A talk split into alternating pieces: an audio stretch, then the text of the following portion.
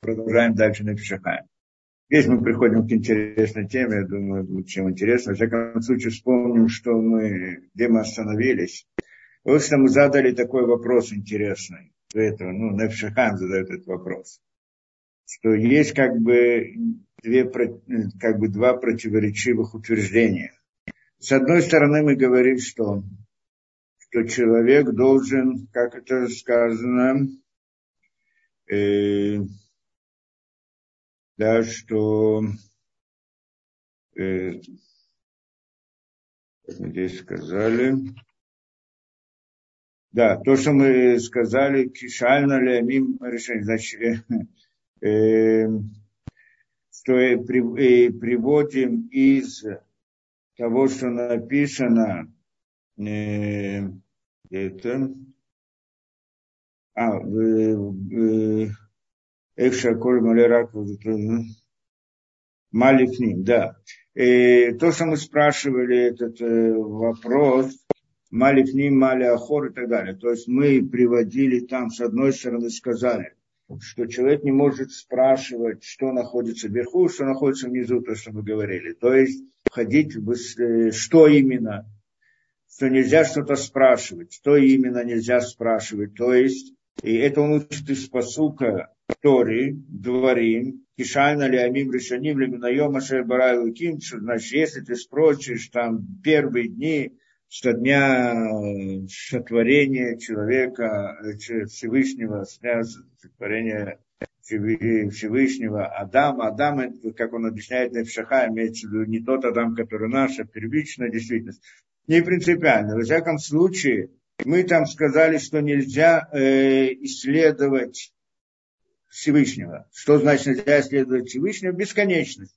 Ту самую бесконечность мы не можем исследовать. Так это не, не можем, нельзя об этом рассуждать, входить. Потому что сейчас пытаемся еще раз понять эту вещь. Мы много раз говорили про это, каждый раз по-другому. Но в принципе, то, что мы еще поймем, нельзя, нельзя смотреть на э, исследовать некоторые вещи, которые мы все равно не способны их постигнуть, то есть идея бесконечности. В принципе, он говорил так, что о чем, что это такое, что нельзя исследовать, это идея цинцума называется.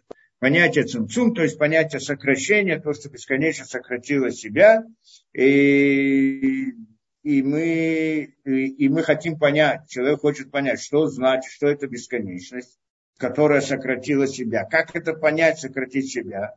И это мы не можем э, не можем знать. Мы также не можем спрашивать вопросы э, типа такого, то, что сказано э, в книге, что Энод Мельвадо, как мы говорили, нет ничего кроме него. Как это нет ничего кроме него? Есть, с одной стороны, есть миры, а с другой стороны нет миров, кроме него. И так далее, различные вопросы, касающие постижения самой бесконечности. И почему мы не можем? Потому что мы конечны, да?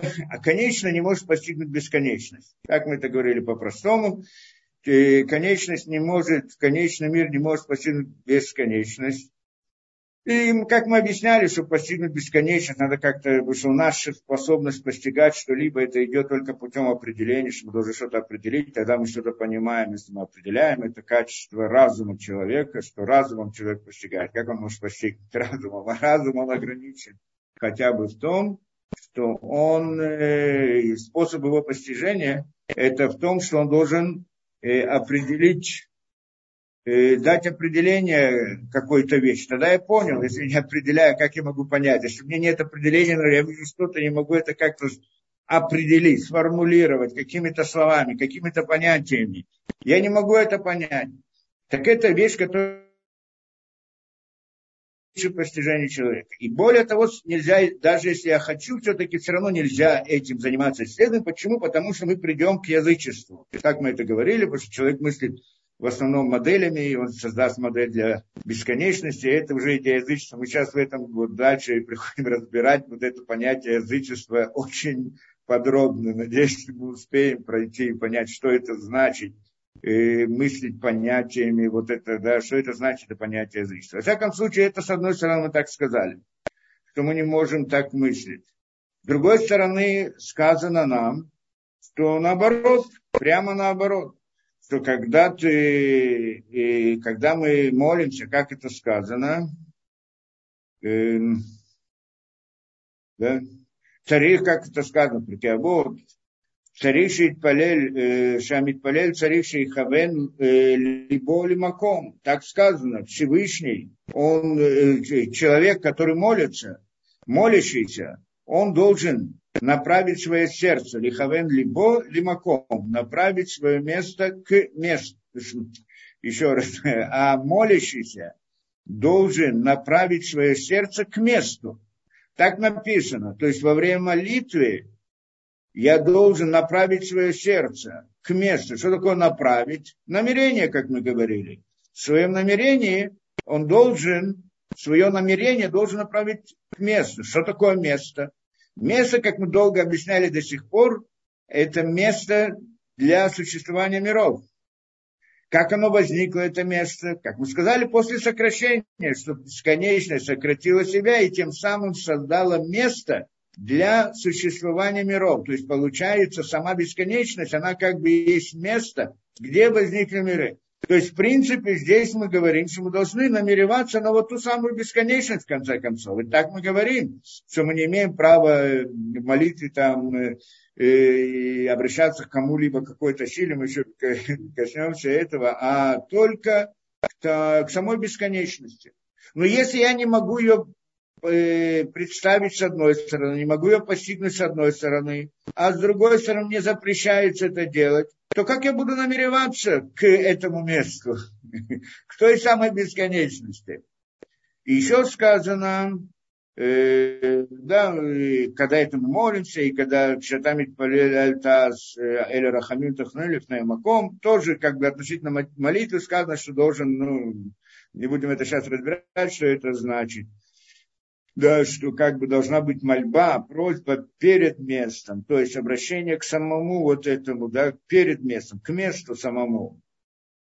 И также идея намерений выполнения заповедей и так далее тоже должно быть к месту.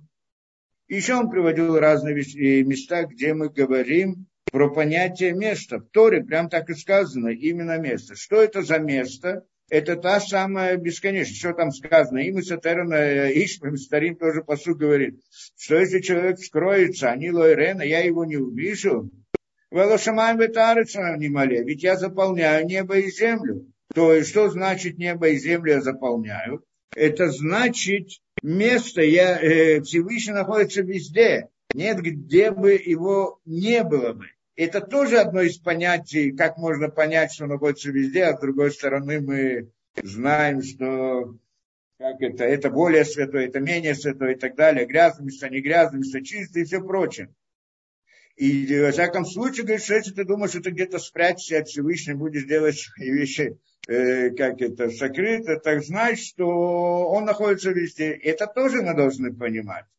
Более того, сказано, царь Давид, Пиилем, и этим открывается Шулханарух. Шулханарух первое, что первое начало Шулханаруха, оно так и сказано, это слово приводится, там слова Давида. Шавите Ашем Линагитамид, прям так и написано в начале. Это первое. И с этого начинается все объяснение Шулханаруха, всех законов, всех правил и так далее. Что значит Шавите Ашем Линагитамид?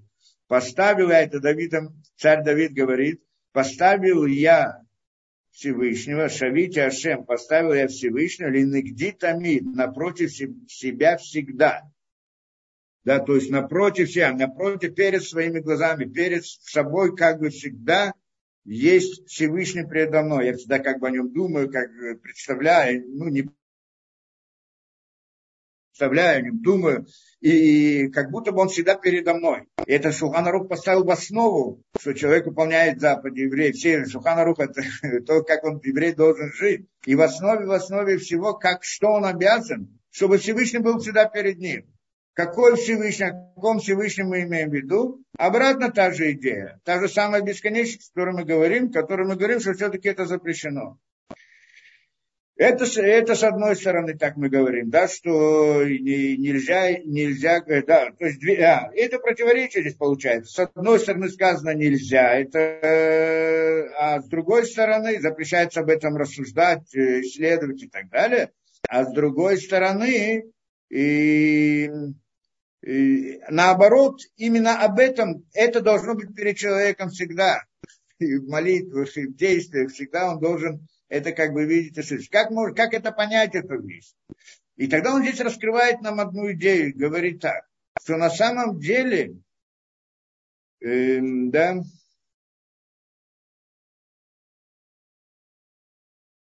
э, и так он говорит, что на самом деле, э, посмотри там в книге, да, он приводит из книги Отсрот Хайм, Логилау рак то дерех клаль, что, что Всевышний, то есть сама бесконечность, не раскрыла себя полностью, потому что мы не способны постигнуть его, а только, а его действительность, рак то дерех клаль, а только свою действительность в общем. Что такое в общем, тоже надо понять. Но только в общем лихахам, для, для мудрецов, которые понимают и осознают, для них, для них сама бесконечность открыла нам немножко о себе, в общем. То есть, как бы Всевышний не сообщил нам о себе, и мы не способны это постигнуть, то есть не сообщил нам о себе, но здесь нужно понять, не дал нам возможность постигнуть его самому. Это мы объясняли, почему? Потому что мы находимся в мире работы, где мы должны научиться заслужить, а вот само постижение бесконечности в какой-то мере это уже будет наградой в следующем мире после прихода Машеха. Но поскольку в этом мире мы находимся, то в этом мире у нас нет постижения. Здесь мы были ограничены для того, чтобы у нас была свобода выбора, и чтобы могли выполнять заповеди, могли достигнуть э, какого-то духовного уровня. Именно для этой причины, именно поэтому мы ограничены в рамках своего разума. Почему он нам дал разум ограниченный, а не дал нам разум неограниченный, чтобы мы могли постигнуть. Ну, не скажем все, но намного больше, чем то, что постигает. Потому что нас разум это относится к, к понятию бины, разум, то есть способность мышления, а не видение истины. Мы рассуждаем о истине, но не видим ее. Мы можем ее представить, как-то понять, как-то это, да, знание, истина, это как бы хохма. И вот эту вот хохму, это свет, который приходит от Всевышнего. Тоже не сама бесконечность, но все равно что-то как бы свет бесконечности. Но уже сам свет. Его мы не, тоже не постигаем. Почему? Потому что он дал нам возможность только рассуждать об этом, а не видеть это. Мы можем это об этом услышать, нам могут что-то объяснять, мы что-то можем рассуждать, но, но, но, но мы это не видим. Это разница между тем, что человек видит, и, или, и между тем, что человеку об этом рассказывают. Это тоже, это, это в наших мирах. Потом в следующих мирах, э, после прихода Машеха, у нас будет связь с самой э, Хохмой, вот с этим самим знанием, видения его, с одной стороны, а потом и больше, чем это, что больше мы не можем сказать точно. Во всяком случае, говорит он так, что немножко он открыл нам, правильно закрыл нам все, и мы не знаем это, но немножко в общих понятиях он открыл нам. Умивин беда, то бы там, шивадай, рауля, адама, яша. И, конечно же, говорит он, необходимо человеку прямому, прямому, в смысле, имеется честному, мудрому, хахам лев, мудрому в сердце своем, да, кого Коля Амим, что у него все его дни заняты изучением Тора, то есть мудрости, да, и Шерный Маналь, Рухо, ну, не буду там все переводить, лида. Во всяком случае, тот человек, знающий достойно, он должен знать эту действительность. Что-то о той самой бесконечности. Что именно? Эм, да, мицит зейняна нурат дерих клаль. То есть он должен знать это ужасное понятие, хотя бы в общем. Шадон Яхит и Дворав Шмомале. Что? Что Всевышний, единственный, благословенный, он тот, который заполняет все, и нет никого, кроме него. Говорит он, Леолиг Мизетор Душат Махшерто. Почему он должен это знать? что тогда это пробуждает святость мысли его в служении молитвы, или Авадат Атфила. Велихавен либо Байма Вейрай должен направить свое сердце, Байма Вейра, этот, не знаю, как все это перевести, в страхе, в ужасе, в, содрогании к месту, обратно к месту, к тому Всевышнему. Что это место мира. место мира, как мы сказали, идея цинцум. То есть э, у человека должно быть все-таки какое-то понимание вот этого понятия бесконечности. Почему? Что когда он начинает об этом думать, у него есть хоть какое-то знание об этом, то самое общее, про которое мы говорим, то тогда это зажигает его сердце. И тогда во время молитвы он может, как это, тогда во время молитвы, во время служения Всевышнему, у него пробуждается особая сила ко Всевышнему. Особая сила, как это, пробуждение такое сильное, зажигает, зажиг, зажигает его сердце. Даже если не знает всех деталях, но он загорается этим огнем самим по себе, что у него появляется как-то любовь ко Всевышнему, уважение ко Всевышнему и так далее. И действительно так, если кто-то начнет э, думать здесь, что э, да, что на самом, что здесь, что, что действительно, когда человек начинает вот как-то, ну, я не знаю, на, на нашем уровне, когда люди, если люди склонны там к философии и так далее, начинают думать о разных философских вопросах, это зажигает. Это интересно. Людей, которые, какое имеет отношение там, к философии, разные высокие материи, к нашему миру, я хочу работать, зарабатывать, жить, кушать, пить. А тут вдруг люди важно и интересно заниматься разными, да, вот и высокими материями, каждый в своей области, каждый в чем-то этом. Почему? Потому что только сама мысль, это интересная вещь, только сама мысль о том, как построен мир, или кто там, что есть кто-то, кто создал мир, что он бесконечность, он не ограничен, он э, совершенен, и он непостижим, и он находится везде.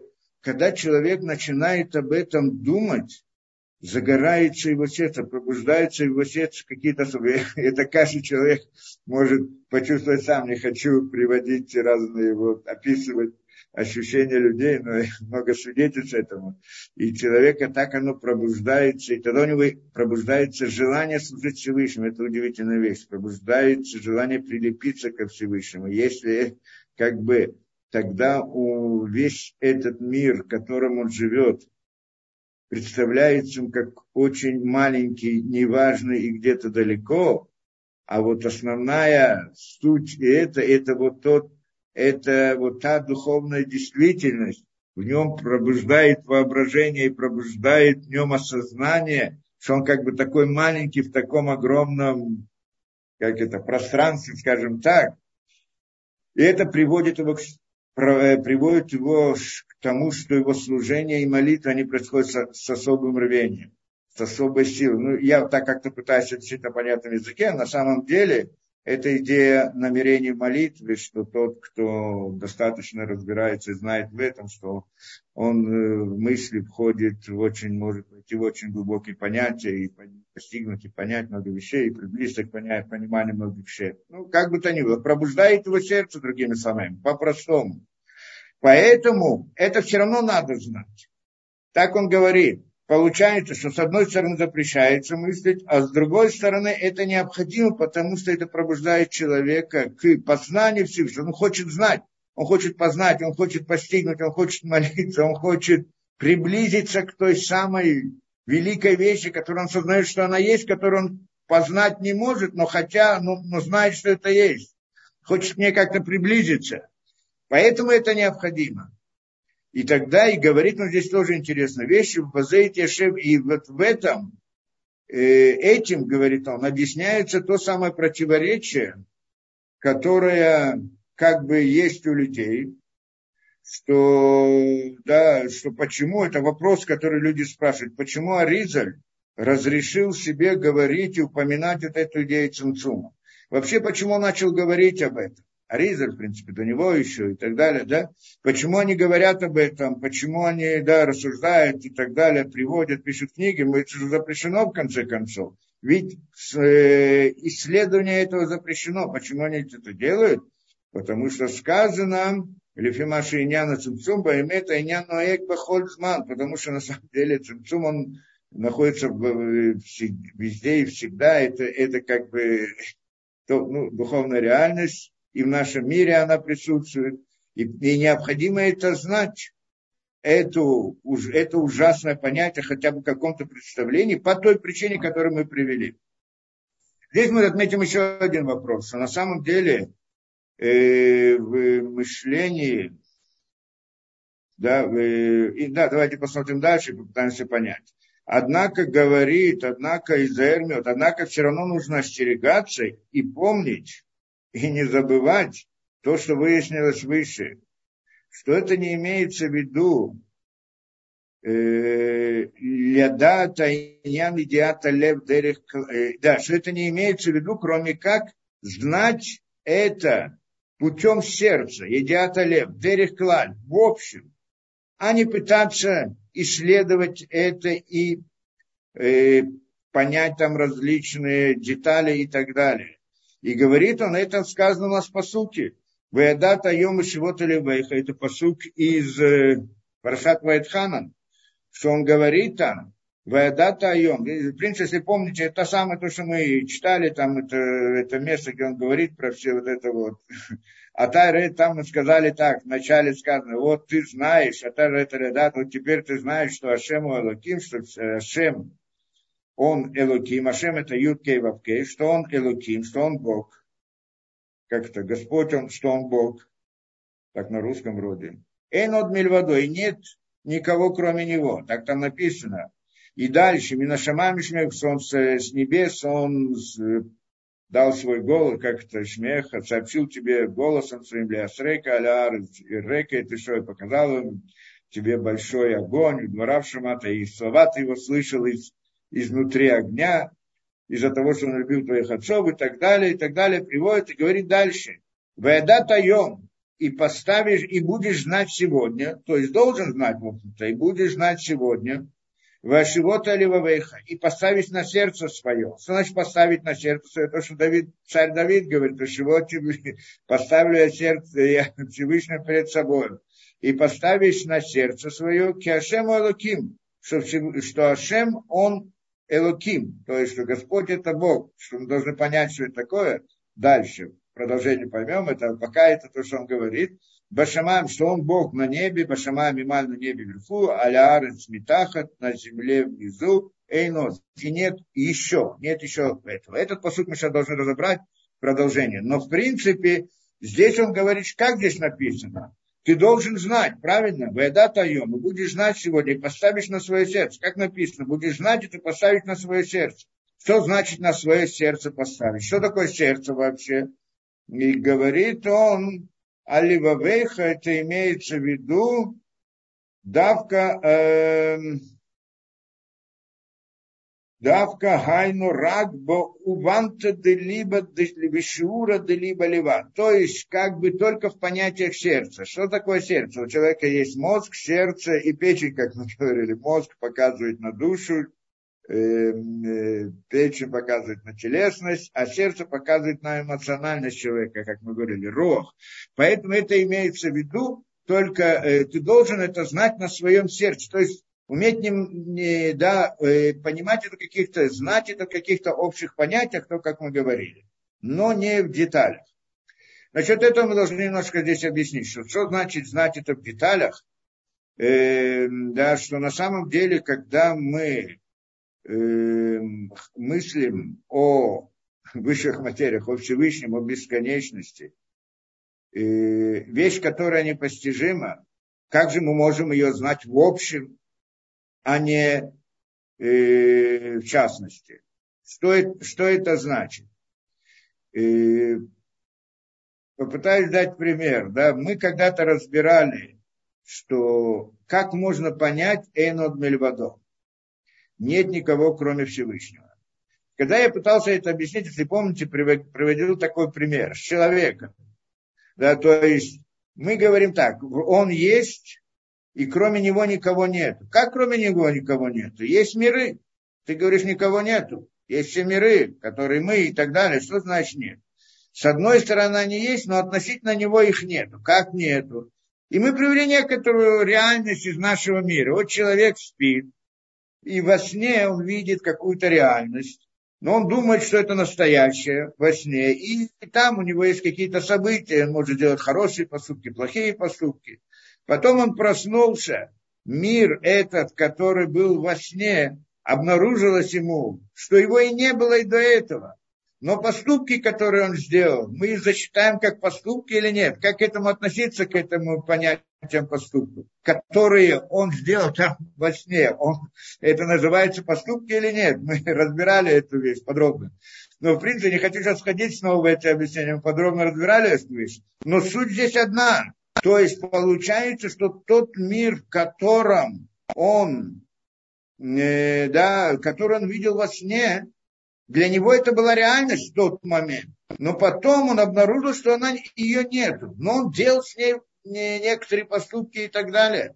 Получается, что в каком-то смысле мы можем представить, что наш мир, он тоже как бы, мы помещены в него, и мы здесь делаем какие-то действия, потом раскроется занавес, и будет ясно, что нашего мира нету. Но поступки, которые мы делали, нам засчитаются, потому что мы-то думали, что это по-настоящему. И так мы говорили, что весь мир природы, он такой. Он находится только в нашем воображении, только рисуется. Мы рисуем себе возражение на основе сигналов, которые приходят через глаза и там через все ощущения. Но на самом деле в реальности нет никакой возможности убедиться, что на самом деле есть. А по-настоящему, как мы говорим, его нет. Он только рисуется нам, то есть кто-то нам посылает сигналы, раздражает нервы, и тогда мы видим в своем воображении окружающий мир. То есть получается у нас пример того, что вот есть как бы некоторая реальность, которая с одной стороны реальность, а с другой стороны нет. Этот сон относительно этого человека, у него есть реальность. Только когда он находился в нем, думал, что это реальность. Вот относительно его она не реальность, а с другой стороны реальность, потому что его поступки там засчитываются, может быть, да, в данной ситуации про сон не обязательно это так, но про нашу действительность явно мы говорим так. Это мы объяснили, и тогда становится понятно, как это, да, может быть что-то, э, да, что он есть, и, и есть только он, и больше ничего нет. То есть относительно него ничего нет. А то, что есть, оно как бы, как будто бы есть. Что мы думаем, как будто бы есть. И тогда мы скажем, подожди, это же, то есть мы пытаемся сделать, сделать исследование Всевышнего бесконечности, то есть да я объясняю то, что запрещается объяснять, что запрещается понимать. Но на самом деле не так. Что мы сделали? Мы сделали аллегорию. Мы не поняли, что такое бесконечность. Мы только, у нас было понятие, было какое-то логическое противоречие в нашем мировоззрении, что как может быть, что что-то есть, что что-то есть, только есть Всевышний, больше ничего нет. Как это может быть, что есть миры, а не относительно его ничего? Чтобы разрешить это противоречие, мы приводим аллегорию из, из жизни нашей, сравниваем, что вот может быть такая вещь. Но ни в коем случае мы не можем сравнить это с бесконечностью и сказать, что бесконечность выходила какой-то там человек, мозг, сознание, которое представляет себе все эти миры, которые созданы как во сне, как будто бы они есть, а на самом деле нет и так далее. Тот момент, что мы это делаем, мы делаем язычество. Язычество. Это уже водозара, язычество. А вот только чтобы, э, да, э, для того, только, только чтобы как бы убрать у нас это противоречие, которое нам не мешает понять, мы приводим как вот, есть такой случай, может быть такая вещь, что относительно кого-то то, что существует, на самом деле не существует. Только для этого, а не для того, чтобы понять. Само бесконечное, в конце концов, не поняли. И поэтому надо знать, что когда мы мыслим в принципе, обо всем мы скажем, вот, будем, э, да, рассуждаем о бесконечности, о Всевышнем. Есть три пути, как человек может мыслить. Когда человек начинает задумываться о том, что такое бесконечность, есть три пути мышления у него. Первое – это аллегория, то, что мы сказали я беру какую-то аллегорию из нашего этого и представляю, и говорю какую-то нечто похожее, но не то, что на, на самом деле не это, а что-то другое, но не знаю что, но, но, но, но в какой-то мере это похоже. Тогда что-то я понял, но на самом деле не понял до конца. Да? Но хотя бы устранил те противоречия, которые возникают у меня в логике, когда мне говорят эти понятия о бесконечности, что бесконечность, что нет конца. Что значит нет конца? Где мы видели, что нет, нет, нет конца? Как можно представить, что нет конца? Нет границ. Полное совершенство. Кто-то может представить себе, что такое полное совершенство. Никто не может представить. И когда мы начинаем об этом задумываться, у нас возникают различные противоречия как бы не состыковка с нашим мировоззрением, чтобы как-то их снять, можно привести к различной аллегории из нашего мира, и есть такая возможность. Только то, что мы привели аллегорию, нельзя никак сравнивать с тем, что он действительно есть то же самое. Да? Это первый путь. Второй путь – это предложить модель это значит, что я, как это человек мыслит, как мы говорили, что он тогда всегда рисует, ставит модели, а потом проверяет, если эта модель, она соответствует действительности, не соответствует себе. Путь исследования и науки, и во всех путях, где человек, он исследует, он делает эксперимент, он проверяет, предполагает что-то, а потом проверяет это. Сделать модель на бесконечность исследовать ее таким образом, на самом деле это язычество прямое. Почему? Потому что он предполагает, что вот и сама бесконечность, то, что он себе придумал, какую-то модель, какую-то, может быть, какой-то разум, может быть, это какое-то сознание, может быть, какое-то существо, в мысли которого существует и так далее. Есть разные такие теории, языческие теории, которые приводят э, в современности тоже. И тогда это, и тогда это язычество. Есть третий путь, когда человек не делает не аллегорию, и не делает э, да, не, не аллегорию, и не делает модель, а хочет понять. И он начинает углубляться и в своем сознании пытаться представить себе бесконечность, понять, осознать и так далее, тогда это приводит к разрушению разума. Человек может сойти с ума просто. Поэтому надо быть тоже осторожным. Когда человек начинает вдруг без всего, а вот по-настоящему что-то понять и начинает Э, делать различные рассуждения в этом смысле, углубляться, углубляться, углубляться в этом деле, пытаться понять непонятное, да? и тогда он может повредиться просто. И такие случаи тоже были не один раз. Получается, у нас это как бы три пути. Да? Первый путь это путь аллегории, второй путь это путь язычества, третий это вообще не, не подходит. Получается у нас и то, что он здесь говорит, что путем аллегории мы да можем мыслить. То есть общие понятия мы можем себе представлять. А вот путем модели не имеем права. Модель это уже язычество. Вот это вот исследовать не имеем права. Теперь, зачем нужен, нам нужны аллегории? Потому что нам все равно нужно знание о бесконечности. Хотя бы общее. Почему? Потому что это основная сила наша в постижении Всевышнего. Если у нас не было этого, да, то у нас не было бы сил служить Всевышнему, учить Тору, делать это. Не просто только это. Это, в принципе, сила жизни человека. Сказать по правде, каждый человек, сила, которая его толкает, это что-то постигнуть, постигнуть что-то. Это дает жизнь человеку. Человек не живет только хлебом и этим, да. И, и даже те, которые закрыты в своем мире и живут только вот материальной жизнью, все равно у них есть какой-то отпечаток вот этой вот идеи, пускай не кошерной форме, но вот эта вот идея обязательно есть, потому что она толкает человека к жизни толкает его к чему-то. Это как это? Стремление постигнуть, стремление познать. Вот это вот стремление, оно зажигает человека, оно толкает его. Мы, мы знаем человек, люди, которые ищут истину, чтобы постигнуть истину, они согласны терпеть разные неудобства, проблемы, теряют в деньгах, кто там едет куда-то там на Гималай, кто-то еще что-то, занимается разными мистиками, где ходит в одну религию, в другую религию, в третью. Вот эта сила, она горит внутри человека. Это, в принципе, жизнь его. Если этой силы нет, нет жизни. Да, то, что мы говорим, служение, да, что это нужно для пробуждения, чтобы служить молитве и так далее. То есть это, в принципе, та самая жизнь, которая необходима. Э, да, Да, кто-то скажет, если этого не будет, просто человек подумает, подожди, а зачем я живу?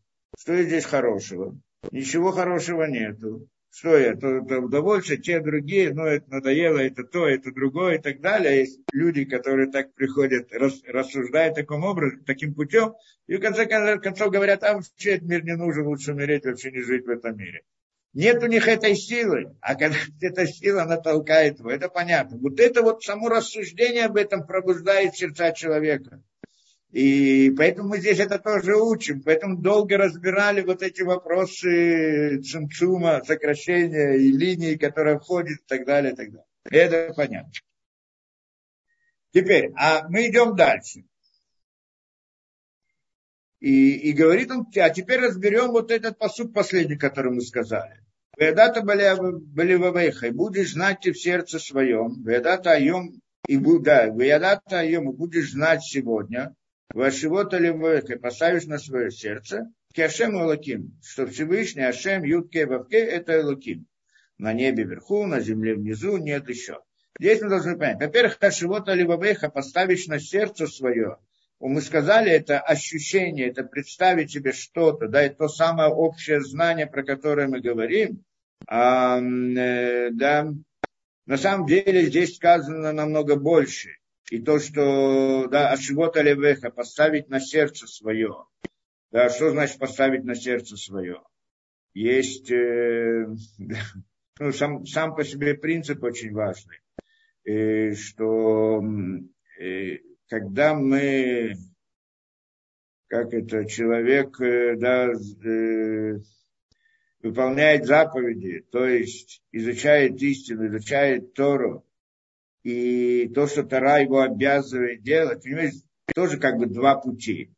Иногда он это читает, понимает, осознает, разумом, что вот я прочитал, я это знаю, и теперь и это надо делать, наверное, надо делать. И тогда он это делает, иногда не делает.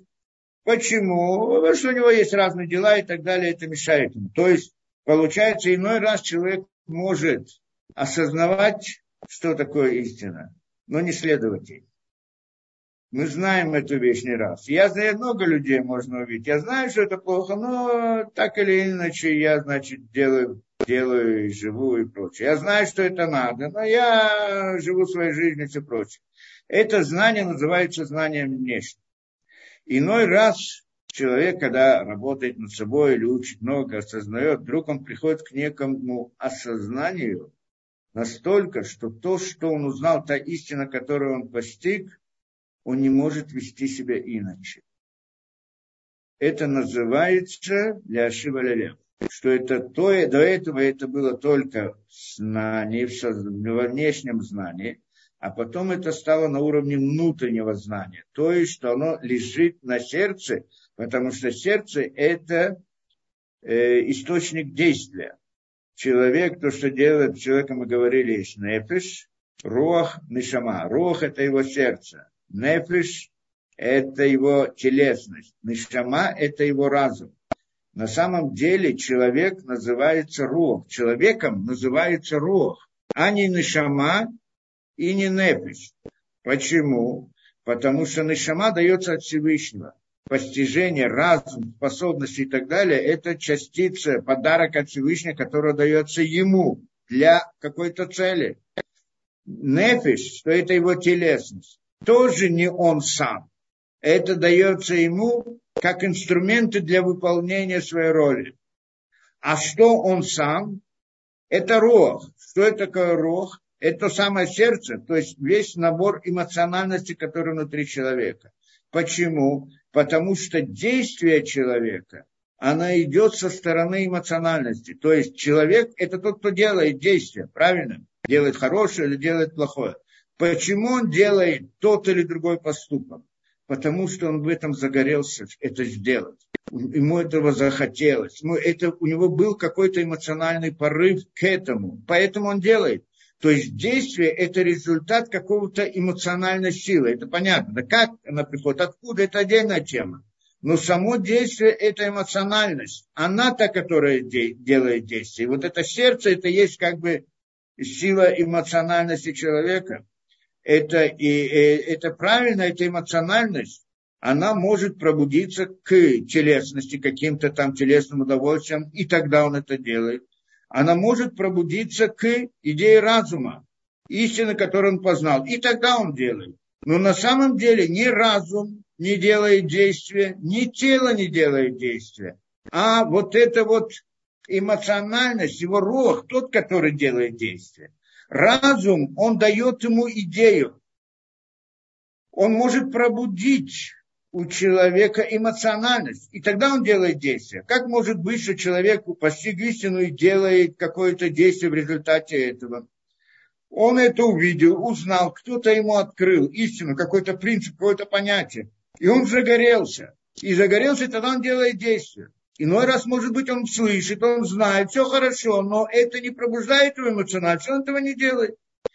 То же самое со стороны телесности. Иной раз разные есть телесные потребности, желания и так далее, и так далее. И они пробуждают, они каждый раз входят в ум, они сами, тело не делает действия.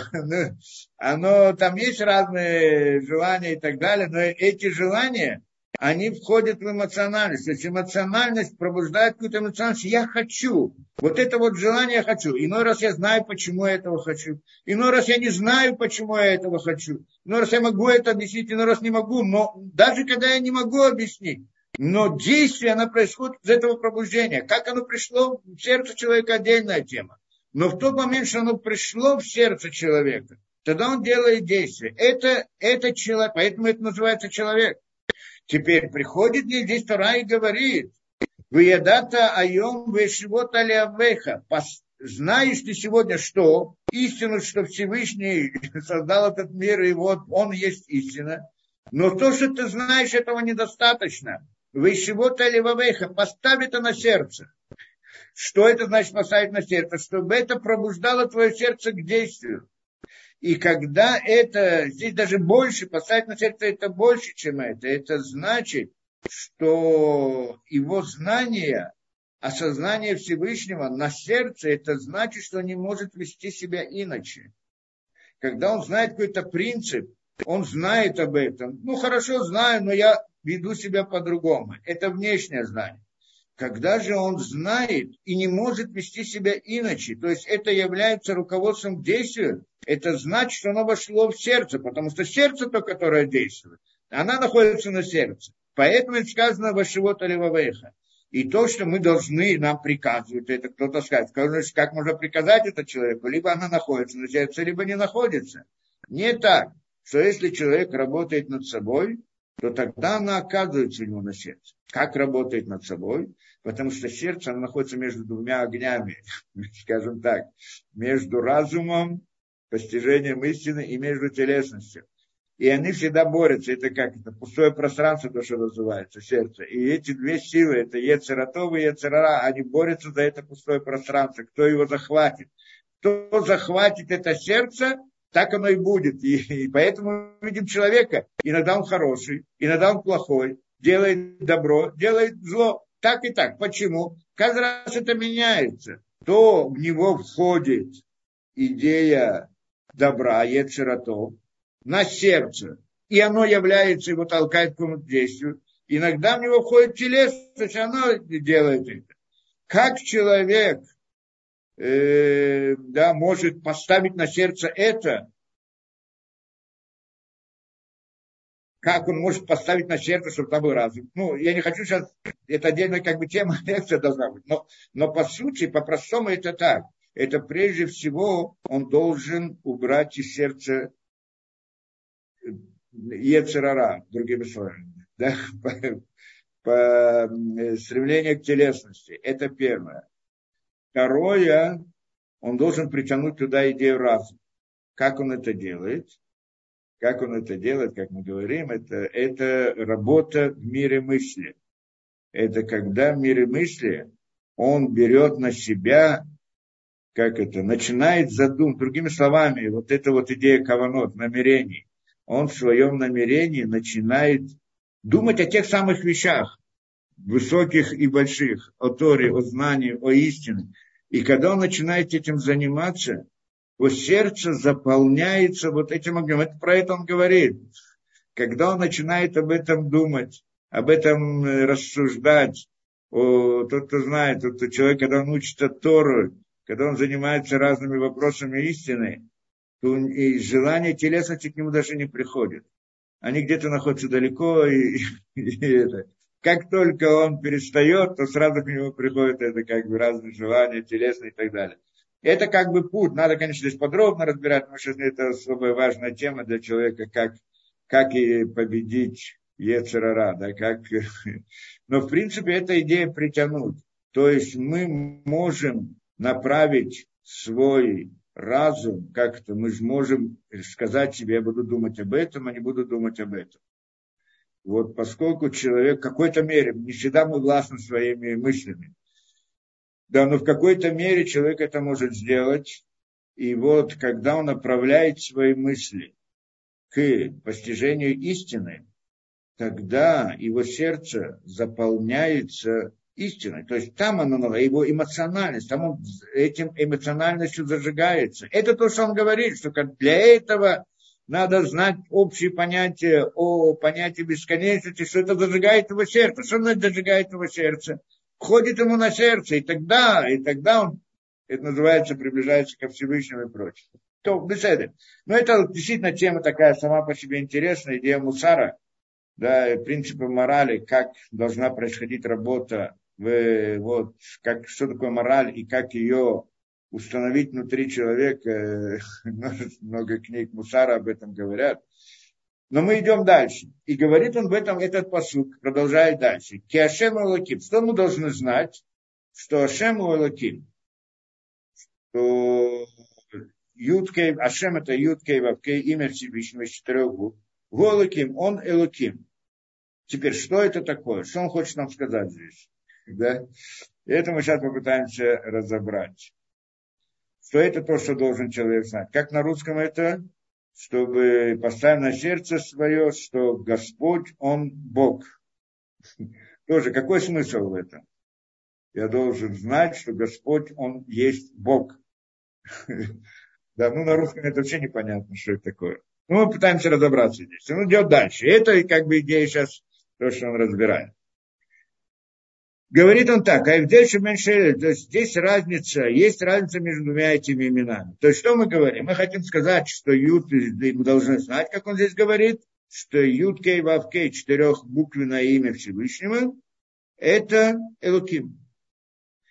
Юд Кей Вав Кей это имя Всевышнего. Элоким тоже имя Всевышнего. Так что мы хотим сказать? Что имя Юд Кей Вав Кей это имя Элоким. Что мы хотим сказать здесь? Говорит он, что есть разница между двумя этими именами что имя Илоким, Неймар Алейзе Кох Проти, оно говорит про некоторую частную силу, которая приходит от Всевышнего. А имя Ашем, Юткей Вавкей, сказано Неймар Аль-Макора Кохот Кулям, говорит нам или показывает нам, обозначает нам источник всех сил. Он дает здесь принципиальную вещь. Что именно? Что мы хотим сказать здесь? На самом деле, это же проблема, это же вопрос у нас стоит Шма Исраэль, что мы там говорим Ашем Элокейну, Ашем Ихат. То же самое, да? Господь Бог, Господь один. Что мы там хотим сказать? Та же идея. Что значит он здесь? Что это значит? Он говорит, что Элоким и Ашем, Ашем и Элоким, это два имени, но они показывают на разные вещи. Они, в принципе, имени Всевышнего. Но мы, как говорили, у Всевышнего нет имен. да? А имена это как бы его проявление в этом мире, как мы это говорили, э, что иногда он проявляется в этой форме, в этой силе, в другой силе и так далее. Во всяком случае, это название, каким образом Всевышний управляет мир. Это название э, формы управления. И каждое имя показывает что-то другое. Есть много имен у Всевышнего, и каждое имя, оно показывает на какую-то определенную идею. Только есть разница между именами всеми и именем Юткей Вавкей имя Юткей Вавкей, оно показывает на корень всех сил, которые это. То есть, как бы оно тоже показывает на силу, но на все силы. То есть, что как бы Всевышний воздействует на наш мир. Он сама бесконечность, которую мы не можем не назвать. Юткей Вавкей это тоже не название бесконечности.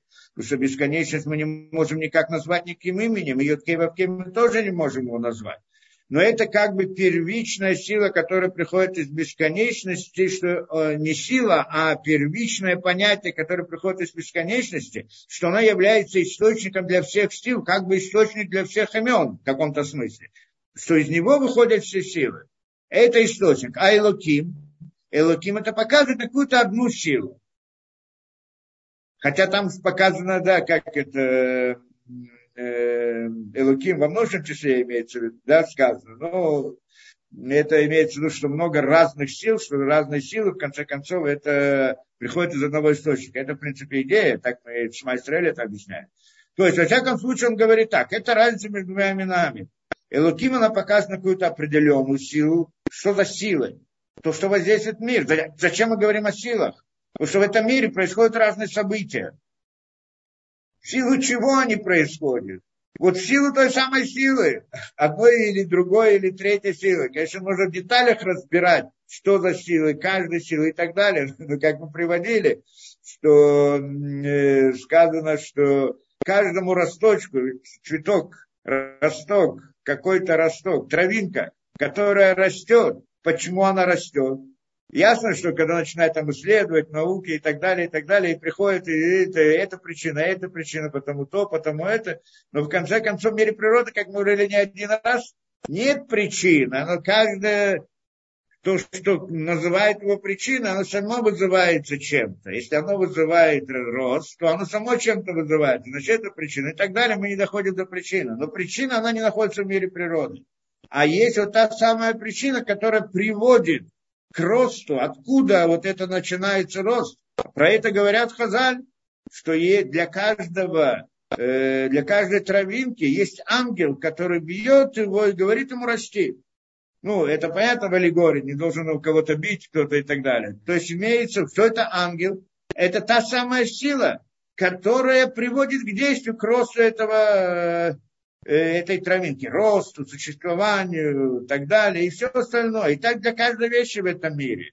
Получается, что все это, да, где есть различные силы, которые приводят к тому, что происходит в мире, потому что все всегда пытаются понять, а почему происходит то, а почему происходит то. Результат различных сил. Одна сила делает такое действие, другая сила делает такое действие и так далее получается, вот эти силы, откуда они начинаются, правильно там современном это хотят сказать, там разные э, там, законы природы приводят и так далее, но когда приводят закон природы, это э, закон это только, как это, да, э,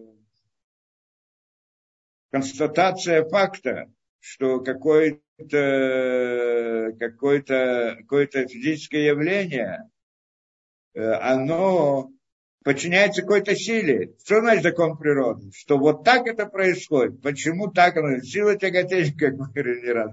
Она происходит, что это камень обязательно притягивается или еще как-то там, каким образом, как их объясняют, оно притягивается к земле. Почему оно притягивается? Масса притягивается к массе, или искривление пространства, или еще что-то, то, что в фантазии рисует. Но на самом деле есть, нек... то есть есть некоторая сила, которая заставляет его следовать в рамках этого, подчиняться этим законам. Поэтому, когда говорят, что есть некоторый закон природы, это не окончательное решение. Это всего лишь констатация факта, что есть некая сила, которая устанавливает некоторые границы. В рамках этой границы, значит, она как бы заставляет это явление, приводит к, к, к этому, к э, да, происхождению этого явления. И вот эта сила, она является, и вот этот вот источник, вот это то, что да, заставляет быть в рамках, она заставляет, эта сила создает его и приводит к тому, что она не выходит за рамки какие-то вот, каких-то правил. И вот эти вот рамки э, нашли, увидели, открыли, я знаю, несложно увидеть действительно при исследовании мира. Это называется законом природы. То, что сказали, что есть закон природы, это само по себе логика вещей. Означает, что есть некая сила не природы, потому что природе не может быть источника, как мы говорили, которая ставит этот закон природы. Так что закон природы говорит, что должно быть что-то вне этого. Ну, а то, что в современности говорят, что есть только закон природы, он сам по себе существует, сам по себе существует, это как бы, да, неинтересно рассматривать эту вещь. Э, закон природы означает, что есть кто-то, кто заставляет, что есть некая сила, которая вот приводит к тому, чтобы этот закон природы соблюдался. Получается, у нас есть, есть силы. Все, что происходит, это теперь вопрос, откуда, что это за силы, какие и так далее. Ясно, в еврейских книгах это объясняется много, долго и подробно, с разными деталями, тот, кто в этом разбирается. Но по-простому мы говорим вот так вот, что есть некоторые силы, скажем, для каждого э, для каждой травинки есть ангел, что это некая сила, которая приводит его к действию. Хорошо. Теперь, и это мы говорим, значит, и это разница. И Луким показывает на силу, он не на ангела показывает, он какие-то, ну, в принципе, ангел тоже в каком-то смысле называется Луким. А, показывает некоторые вещи, которые еще предшествуют ангелу. Что там есть понятие Илуким, а ангел только некоторое проявление. Ангел тоже это не какое-то существо, которое, ну, как бы не то, что рисует. И тоже некоторая сила. Ну, не будем ходить в природу ангелов, объяснять их сейчас, в таком случае. Теперь, получай, то есть мы это были как привели для примера. На самом деле, э, то, э, кто управляет ангелами, про это мы говорим, это Илуким. И это различные силы. И, и хорошо, значит, Луким показывает некоторую силу. Ютка и Вавке показывают на источник силы. Ну так что? А что мы хотим сказать здесь, что Ашем у Элоким, что Ашем он Элоким, что Господь это Бог? Что мы здесь хотим сказать? И Шеним Шахим Брашмо Кмош, э, да, э, Кмош Амру Зальба Берешит Раба, Шейскир Ахар Гмар Кольма Заберешит, Шем Мале, ага. И это значит, говорит он, и, значит, Ютка и это источник сил, и Луким это некоторая сила, которая выходит из этого источника. Но в принципе все силы выходят из Ютка и это, что мы говорим, Шма Исраэль. Слушай, Израиль, Господь Бог, Господь один. Да, есть только один, одна источник, но из нее выходит много разных сил. Это, так это система управления. И говорит он, так это мы видим в Торе. Где именно? Как это сказано в самом начале Берешит? Э, что в шести дней сотворения мира не упоминается имя Ашем, Ютке Вавке, а упоминается только Элоким. Если помните, да? В Йомер Элоким, да будет э, да, да, в Еор, Еор, да, что будет свет, стал свет и так далее. Кто это говорит? В Йомер Элоким, и сказал Элоким, и сказал Элоким и так далее. Правильно? Это шесть дней сотворения мира. Там упоминается только Илуки. А в конце, э, когда да, было в конце, после седьмого дня, когда, значит, заканчивается описание семи дней, там сказано так,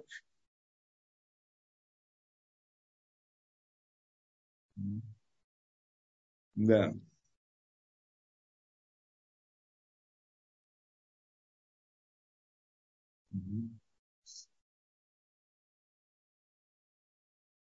Конце, после вот истории сотворения, сказано так, Вехуля Шамаймар, э, это значит Шаббат, а после Шаббата сказано так, э, Эли Толдота Шамаймар, это как-то происхождение неба и земли. Байбарам при сотворении их, Байом Асод, в день действия, создания, действия Ашем Элоким Эрец Шамаем. Ашем Элоким земли и небес. И небес. Получается, что он говорит, вот это происхождение, там начинается вся история и так далее. Но здесь он говорит, вот происхождение неба и земли при сотворении их день, когда делает это Всевышний. Кто? Ашем Элоким. Упоминается два имени. Ашем Элоким. Но мы же до сих пор было происхождение мира, было описано до сих пор. И там Элоким не упоминается. А здесь вдруг упоминается Ашем Элоким. Почему? Почему вдруг в конце? То есть э, то, что здесь упоминается Ашем Элоким, значит, как бы все это творение, которое до сих пор, мы говорим только Элоким, так где же там был Ашем? Значит, э, здесь, здесь сказано, что как бы э, Ашем создал, Ашем вместе с Элоким создал эту вещь. Как бы таким образом. И объясняет он, что Искира Харгмар Масе Зашем Мале, значит, он упоминает в конце, после сотворения мира, упоминает два имени. Шишемая Авая Баруху Макора Декуля. Почему? Потому что имя Авая, то есть вот это Юткей Вавкей, источник всего.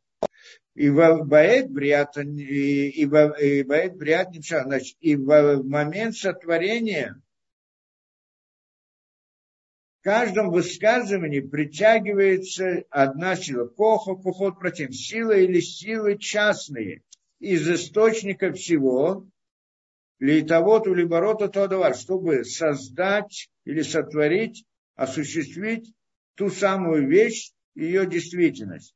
То есть, то, что там сказано Берешит, э, в начале шести дней, Вайомер Луким, да, Виор, Вайомер Луким, Тачиар и так далее. Каждая вещь, которая сказана, сказал Луким, да будет то, и сказал Луким, что будет то, что это значит? Это значит, что в момент сотворения притягивалось из источника всех сил, притягивается какая-то одна частная сила, которая, или частные силы, которая приводит к созданию, сотворению и оживлению этой самой вещи. Как мы сказали, для того, чтобы было что-то в нашем мире, есть какая-то сила извне нашего мира, которая ее создает. Теперь вот это вот для того, чтобы сотворить наш мир, мы говорим в простом смысле, разбираем то, что он говорит, сотворить э, какой мир, каждый раз создавалось один раз это, потом это, потом это, в рамках какой-то силы. Так каждый раз из источника сил выходит некоторая сила, которая соответствует этому. И она та, которая, частная сила. И она то, что создает вот именно это. Потом другая сила создает это. Почему везде называется Элуким? Ну, тоже не проблема. Да? Каждый раз некоторая частная сила приходит из источника сил и создает то, другое, третье и так далее. А потом, когда все было создано, да, Коль Масер, Рак Шем Элоким, да, поэтому не упоминается только Элоким. А потом, Ахарши Нигмирам Шахат Коли Кухот, после того, что закончилось притяжение всех сил для создания мира, как установило желание Всевышнего, Создателя, что они необходимы для мира, эти силы, то есть те силы, которые вышли из источника сил, они были необходимы для создания этого мира по плану Всевышнего. И тогда, Азнимар, после того, что закончилось все это создание, сказано, боем Асота Шамелуким, вот то, что мы сказали, в день созда... действия, вот, создания, де... Ашем тогда упоминается уже два имени. Да, что имеется в виду, что это вот все, каждая частная сила, все они вместе, они приходят из источника. И он тот, кто э, создал на самом деле мир, но частными силами. Он сам по себе совокупность сил, каждый раз посылал какую-то силу, которая делает ту деталь, третью деталь и так далее. А весь мир был создан в конце концов. Пришел как бы из этой силы, что эта сила, источник сил, называется Ютка и Вапке. Так он говорит, есть разница принципиально между этими двумя именами. То есть есть разные имена, что это одна сила, это другая сила. А Юткей Вавкей объединяет все силы. Это источник всех сил. Хорошо. И говорит, «Узевая дата чего-то И это говорит то, что сказано в этом посуке, который мы сейчас начали разбирать. Поставишь на сердце, будешь знать сегодня и поставишь на свое сердце, ки Ашем Алаким, что Ашем, то есть Юткей Вавкей, он Алаким. Что это значит? Ай, ну то есть, Шилоли кавен лиштабету лидабек башума вода лей закох. Окохот протеим, ашер башама мималь, ашер баарас митахат. Говорит здесь сказана важная вещь чтобы ни в коем случае человек, что здесь сказано, что знай, что Ашем он и Луким, что Ашем он действующее лицо, первичное, а Луким это сила, которая выходит из него. Поэтому должен это знать. И что? И что нельзя намереваться подчиняться, как это, поклоняться, подчиняться, прилепляться э, в каком-то служении, в каком-то действии, какой-то силе или каким-то, э, или каким-то силам частным, которые на небе вверху, то есть в духовности, Вашерба, и которые на земле внизу, в нашем мире. То есть Здесь есть предупреждение, что не поклоняться каким-то отдельным силам, то есть язычество. То есть не поклоняться, какой это, что сказано здесь, не поклоняться, не поклоняться, не верить другими словами, да, как это лиштабет, лидабет, лиштабет, как это э, перевести, лиштабет, подчиниться, то есть имеется в виду верить в это, скажем по-простому, по-нашему, да, верить, что некоторая сила, она как бы источник всего, она Сейчас должны понять, что именно здесь за вера. Что это за вера? Я как бы начинаю поклоняться и молиться какой-то силе. просить какой-то силе, обращаться к какой-то силе и так далее, отдельной, частной.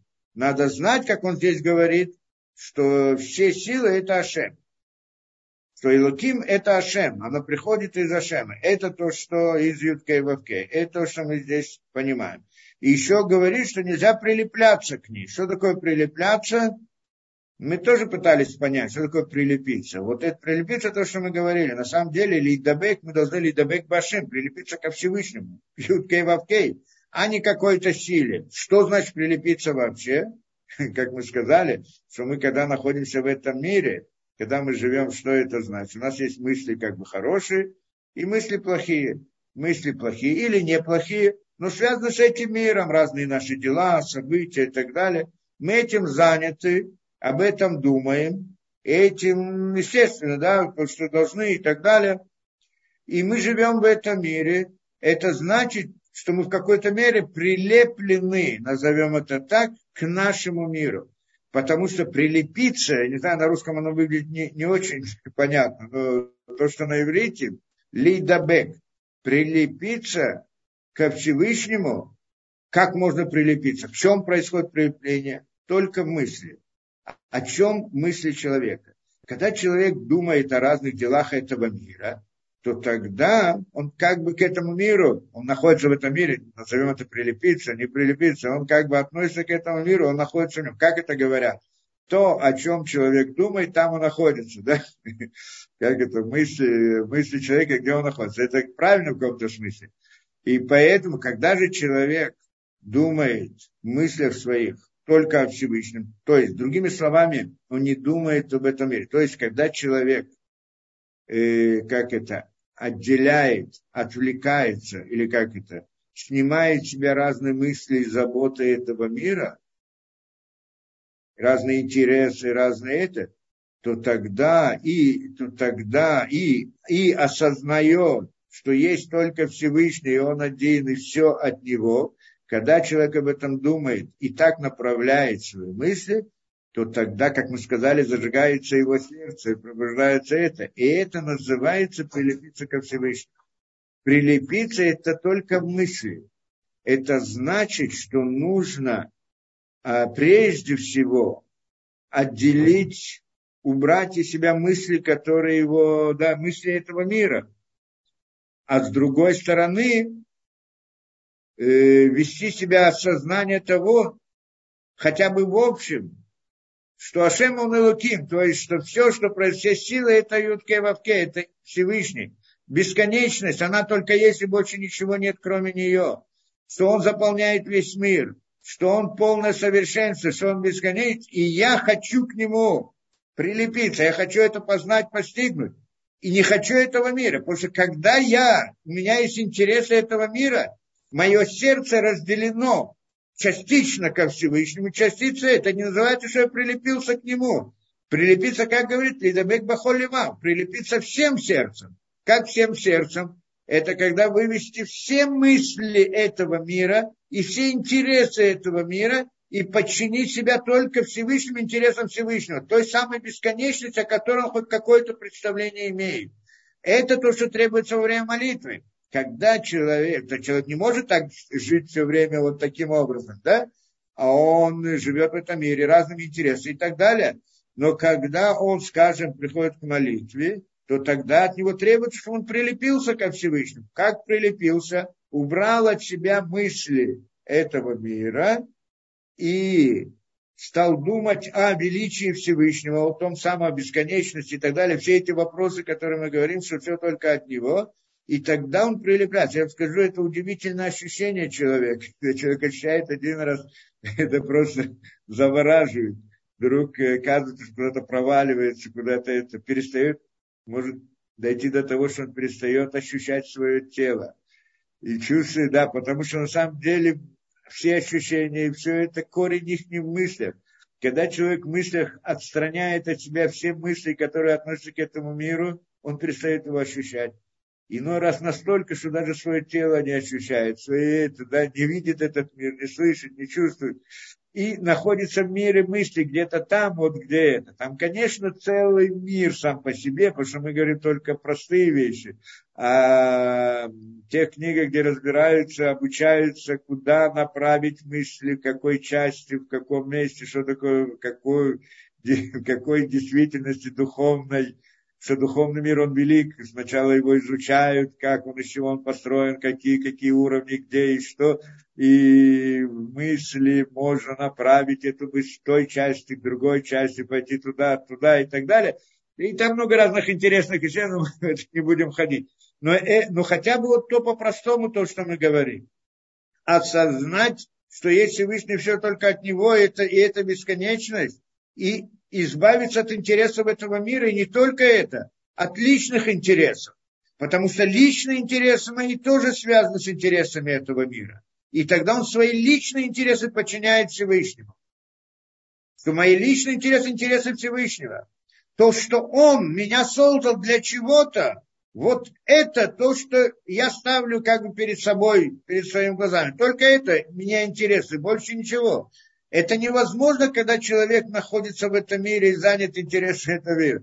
А для этого он должен выйти из этого. Это некоторая работа, это требует некоторого напряжения в мысли, работа над мыслями. Вообще молитва – это работа над мыслями. Но когда человек это осуществляет какую-то мере. Это возможно, ведь каждый человек может в какой-то мере. Но если он тренируется, то каждый раз он может быть больше и больше и больше. И тогда он как бы переселяется в своей действительности в мир мысли. И там мир мысли, он велик огромен. Ну, хотя бы немножко, без, без большого знания. Да, хотя бы только выйти из этого и вот это сознать, ну, как мы сказали, если кому-то интересно как-то острое ощущение, то я скажу ощущение там бесподобно. Но мы не делаем это для ощущения, это понятно, да? потому что тогда это язычество. Никто не делает этого, чтобы ощутить разные. Там, конечно, можно ощущение человека это, да, может ощутить различные вещи. Это одна из идей, то, что всякие вот языческие теории, которые делают разные медитации и так далее, чтобы постигнуть какие-то ощущения, открыть и так далее, но там они делают не кошерную вещь, как мы сейчас скажем здесь, что именно. Так это то, что должно быть. Да, это называется Всевышнему. А он говорит здесь, не, но не прилеплиться к Илуким, какой-то определенной силе. Потому что можно прилепиться к какой-то силе. И это тоже таким же образом делается. Отказывается от этого, отрицает, как это выходит из ощущения этого мира – и прилепляются к некоторым. И тоже они там ощущают какие-то ощущения, и для этого они это делают, и не для этого тоже не важно. И это уже язычество. И это он говорит, что когда ты э, да, подчиняешь себя э, Всевышнему, да, ты должен намереваться в своих мыслях, лишь там как-то подчинить себя и прилепиться к Всевышнему, а не какой-то силе отдельной которая на небе, это значит в духовных мирах, и которая на земле здесь. Он сейчас подробно начинает разбирать каждый из них, что это такое, каждый из этих э, деталей. Рак на колли шем аэцем мюхат. А что он должен делать? Он должен намереваться, направить свои мысли, лихавен, намереваться все на шема эцем, как это, основное имя Всевышнего Юткей Вавкей. Это то, что сказано там, он Эвшхан приводил во время молитвы, чтобы вот по-простому, по-простому, как это осуществить, нарисовать в своем воображении, в своем представлении Ютке Вавке, имя, нарисовать его, или каждое слово молитвы нарисовать, и вот э, когда в мысли это, он прилепляется к этому, потому что все его мысли заняты только этим и так далее. И вот и это то, что нужно, намереваться в мысли к имени Юткей Вавкей, Почему? Что это, что это Микора выклали шелькладя кухот, потому что это источник и общность всех сил. Кулям шеним шиху мимена, что все силы, они притягиваются оттуда, это, из этого источника сил. Что если он обращается в данном этом, прилепляется, подчиняется, как, как это, да, какой-то определенной силе, или на небе, или на земле, то есть или в духовности, или в этом мире, то это уже язычество. А только к источнику всех сил. Это что это? Вызой такой линяна водозара. Здесь он объясняет. Это была идея язычества. Первых поколений во времена Доры Нож, поколение Ноши. Поколение Ноши, если вы знаете, где это поколение Нож, э, да, и Нож, это еще было до потопа. Э,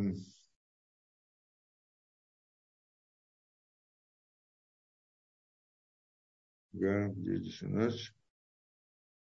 Велет и нож. Значит, если вы помните, там перечисляется.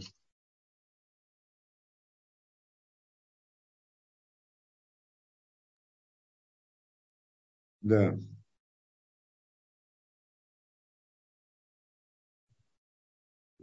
Угу. Поколение Ноша. Угу.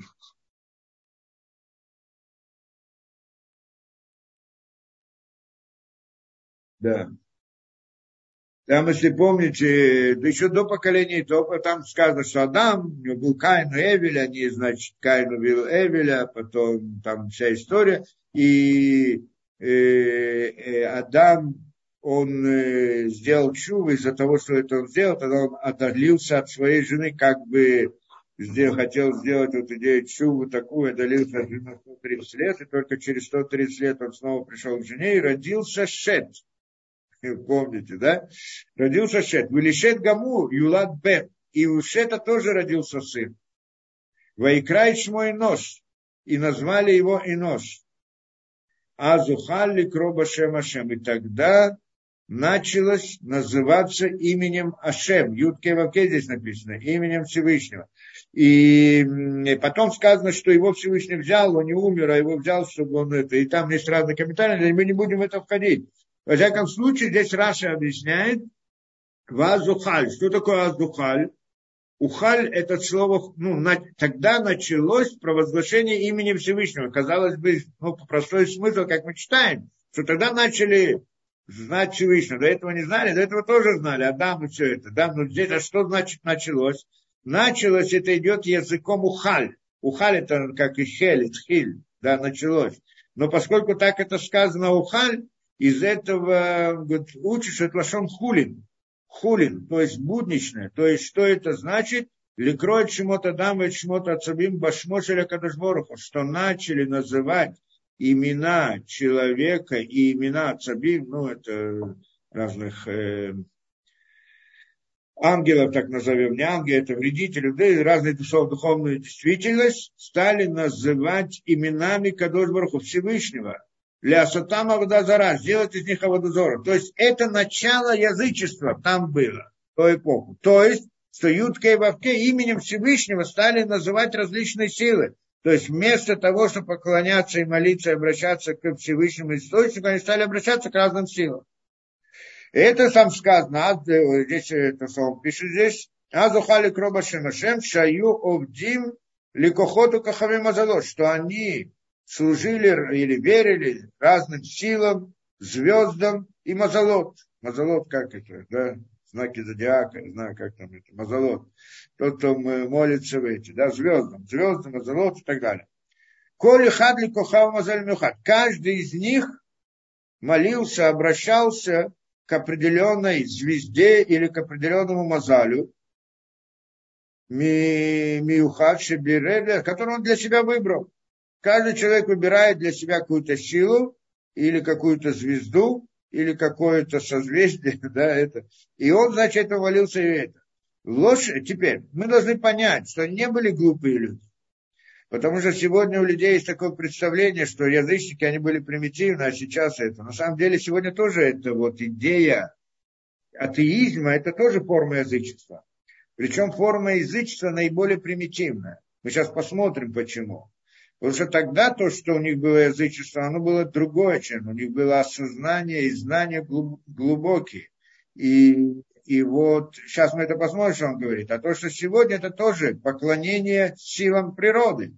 Что когда сказали, что есть какие-то силы природы, которые создают мир, и вот они создатели, они это, они источник всего, мир сам по себе, сам себя сам себя создает, сам там в нем самом есть все законы, все, он сам собой управляет, сам приходит и так далее.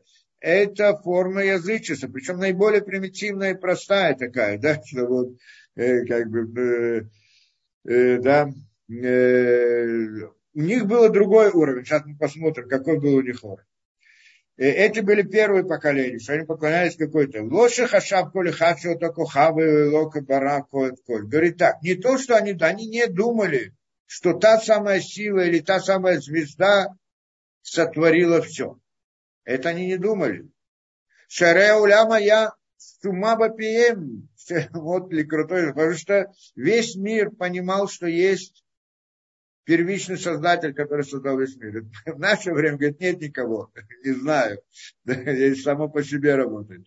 Это, это наиболее примитивная форма. Они понимали, что не может быть, чтобы ниоткуда не возникло. Да если что-то есть, оно откуда возникает. Да нельзя сказать, что оно есть всегда. Это, не хочу сейчас приводить эту вещь, но это э, противоречие логике. У нас все, весь мир он ограничен все конечное и ограниченное, и вдруг говорит, что оно существует вечно. Как вечно может существовать конечная вещь, существовать вечно? Нет никакой вещи, предмета вечного. Но все вместе они вдруг становятся вечными. Это только фантазии. А на самом деле, когда мы видим конечную вещь какую-то, включая наш мир, значит, у него должно быть какое-то начало, какой-то конец, какой-то создатель, кто-то его создает или и так далее. Не может быть, если есть что-то ограничено, значит, кто-то, кто его ограничивает, вне него, и он его создает, и так далее, и так далее различные философские рассуждения, которые они простые и понятные. И те, которые сегодня пытаются как-то объяснить эту вещь, ну, они не объясняют, не могут ответить на эти вопросы, а дают различные уловки, которые выходят. Не хочу в это входить. Но это, это самая примитивная форма язычества. А у них, они знали хорошо, что должна быть первая причина какая-то. Но при этом были язычники. Каким образом? Значит, каждый из них, они понимали, что все народы, все люди понимали, говорится, до сегодняшних времен, да, как это он говорит, да, я шумабапиим шелюмот шелюмот ли крутой бараш майлога делагин, что они называли Бог богов. Говорит это, это в устах народов, во все времена была идея богов, и была идея Бог богов, то есть тот, кто первичен, всегда во всех э, религиях, языческих, неязыческих, всегда представляли, что есть кто-то, но дальше начиналось язычество. И это он приводит из Даниэля, что Даниэль тоже, что сказали там Розаль, Кена, Мармалахена, Веру, только кто ли строит. И Бога, так скажем, там, ну, Даниэль приводит, что так это в народах мира известно, что э, да, имя мое среди народа. Да, то есть ясно, что всех людей, все народы, всех, это, кроме последних поколений, что это вошли вообще к чему какую-то, да, то это пришло, было такое понимание ясное и понятно, что есть первичная причина для всего. Это было всем понятно. Да, у всех народов и так далее. Эля Шеткила только начало ошибки вот того поколения и нож, почему они делали э, язычно, в чем было? Шихашву башву там керамашем, потому что они в своем исковерканном мышлении, мышлении решили, что Всевышний, то есть сама бесконечность, причина причин, она высока на небесах его славы. И он нет, не в его славе следить за творением в этом нижнем мире. То есть он создал мир, но не управляет им. Почему? Потому что он высок и возвышен, а мы низменны и ничтожны для него. Конечно, бесконечности мы, мы как будто бы и нет относительно него. Но те, и, и поэтому нет его славы, что это. А зачем он создавал мир? То есть здесь есть куча разных вопросов на такое предположение. Да? Во всяком случае, то, что они говорили. Что он создал мир правильно, но он сам им не управляет. А что? Лахен Хашвуша и Сирит. Поэтому он, они решили, что он снял э, себя, это как бы управление нашими мирами, и передал их разным силам. Как мы сказали, каждая сила, которая создает что-то, выходит из источника. Приходят они и делают вот ошибку здесь, предполагают, что, что а, поскольку каждая сила, которая это делает, это значит, он передал им, и они уже делают действия. То есть они решают, что да, что нет да, как делать. Они управляют этим миром. э, по своему желанию. То есть у каждой силы есть как бы своя, свое желание, что он как-то решает, они не подчиняются самому Всевышнему, потому что ему, в принципе, наплевать на наш мир. Он создал. А зачем создал? Да? Если он бесконечность и полное совершенство, и создал мир, не может быть, что он создал бессмысленно. Это как бы противоречие внутри их мировоззрения. Да, значит, если он создан, значит, для какой-то цели. Если для какой-то цели, значит, направляет этот мир для какой-то цели. Значит, он этим управляет, ну и так далее. Мы будем это входить, но здесь, э, но, но здесь была эта ошибка. И это, кто-то спросит, а почему они же были умные люди? На самом деле, намного более, чем сегодня. Как же они пришли к этой ошибке? Как они могли предположить то, что нам ясно? Да, не может быть. На самом деле это понятно. Почему? Потому что мы же знаем хорошо, что и в наше время мы, есть люди среди нас, которые хорошо знают, что правильно, а делают по-другому. Почему? Потому что есть ЦРРА, есть разные желания, разные... А служение Всевышнему для него трудно. Это противоречит его природе, его желаниям телесным и так далее. А он хочет жить свободно и спокойно. Как это сегодня говорит? Свободу я хочу. А чего свободу?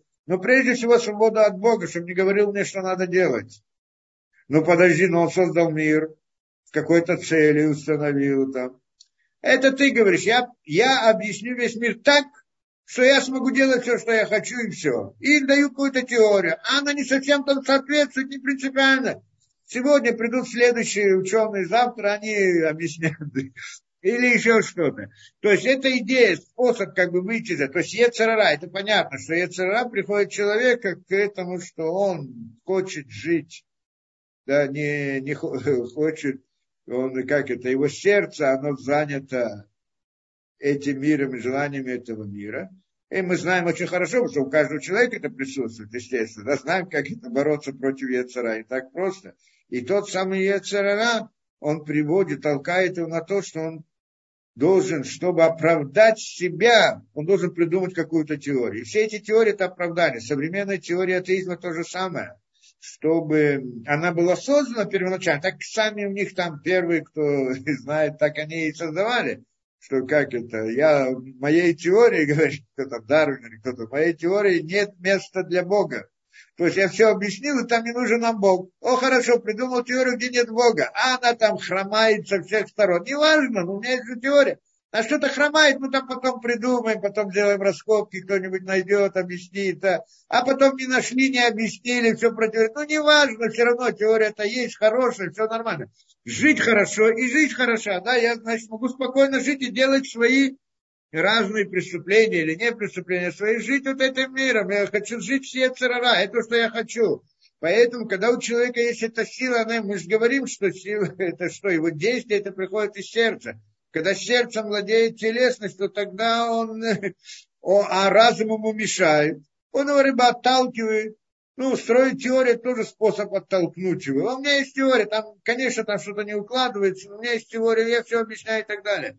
Это способ. Это даже когда человек, неважно, человек может быть очень умным, очень способным, очень знающим. Но когда к нему приходит Ецера, он закрывает глаза на истину, идет за телом. Не может. Но раз настолько, что он сопротивляется, я не хочу, я нет, но все равно идет. Потому что соблазн его толкает. И тогда он должен себя оправдать каким-то образом.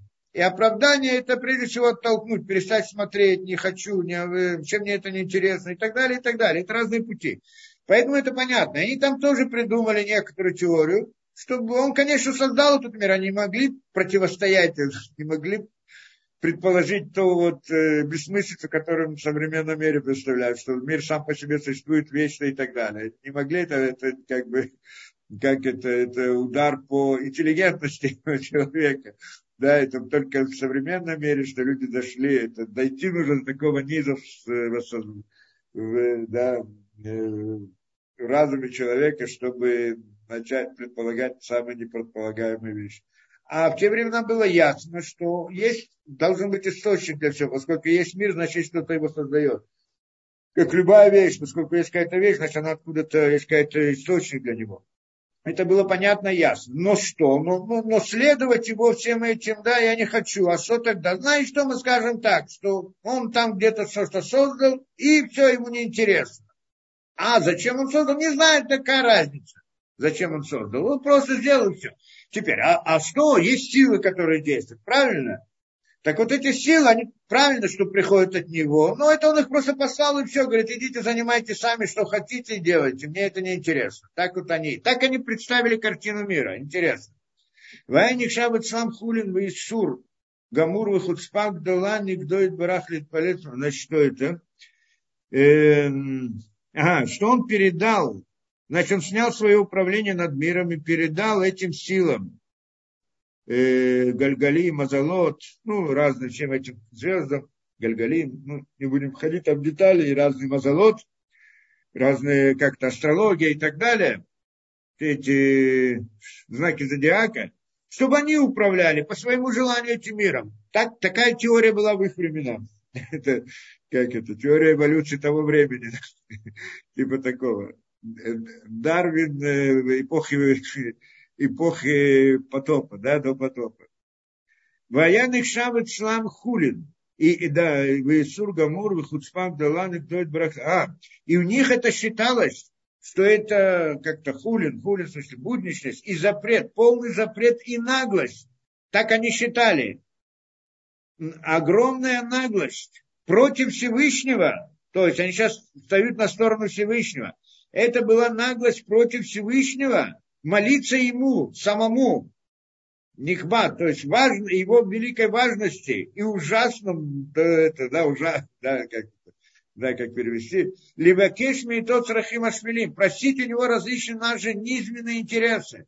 Значит, мы приходим к тому, кто бесконечность, у которого над всеми мирами и так далее. Ему какое дело до нашего мира, до наших каких-то низменных этих. И теперь я к нему обращаюсь и молюсь, и прошу, чтобы мне что-то помог здесь как евреи мы говорим, что наше обращение должно быть только к самой бесконечности, а не каким-то этим. Они говорят, нет, прямо противоположно. Это наглость обращаться к этому э, к создателю мира с какими-то низменными интересами, то, другое, что там он хочет, чтобы, чтобы квартиру у него появилась, чтобы я знаю, что он хочет там, да, чтобы зарплата, чтобы хлеб у него был, чтобы хлеба, чтобы у него было, еще что-то, какие-то низменные вещи – то есть, говорит, это запрет у них. Не просто это, они не это, запрет, как можно, говорит, обращаться к нему такому важному, с такими низменными вопросами, интересами. Лизот ништабдо от смам и кивну коля водотам выкаштамлик. Поэтому все свои, они подчинили себя, свое мировоззрение, и все свое служение и стремление они подчинили различным силам. И мазалот. Кто-то спросит, почему, какая разница? Если ты кому-то подчиняешься, так уж лучше самому создателю, а это, это то же самое подчинение. Почему они хотели подчиняться Всевышнему? Потому что Ецерара. Что значит Ецерара? Что Ецерара не хочет разные интересы. Хорошо. А Всевышнего там какие-то заповеди, что-то надо там делать, какие-то, какую-то цель возвышенная и так далее. Мне неинтересно, я хочу заниматься этим миром. Хорошо, хоть заниматься этим миром, но что ты поклоняешься какой-то звезде? что это лучше, чем сам Всевышний. А лучше это потому, что эту звезду он выбирает сам. Он может поклониться этой звезде, это не понравилось, другой звезде, это не понравилось, этой силе, другой силе и так далее. Поскольку он выбирает сам в рамках своих интересов. То есть он как бы думает, что они, вот, они же его интересами занимаются, так и вот мне сейчас нужна какая-то выгода, а он как раз таки этим занимается. Подойду к нему, что-то ему скажу, и он мне бах, что-то сделать. То есть здесь у них как бы путь. Как это, да?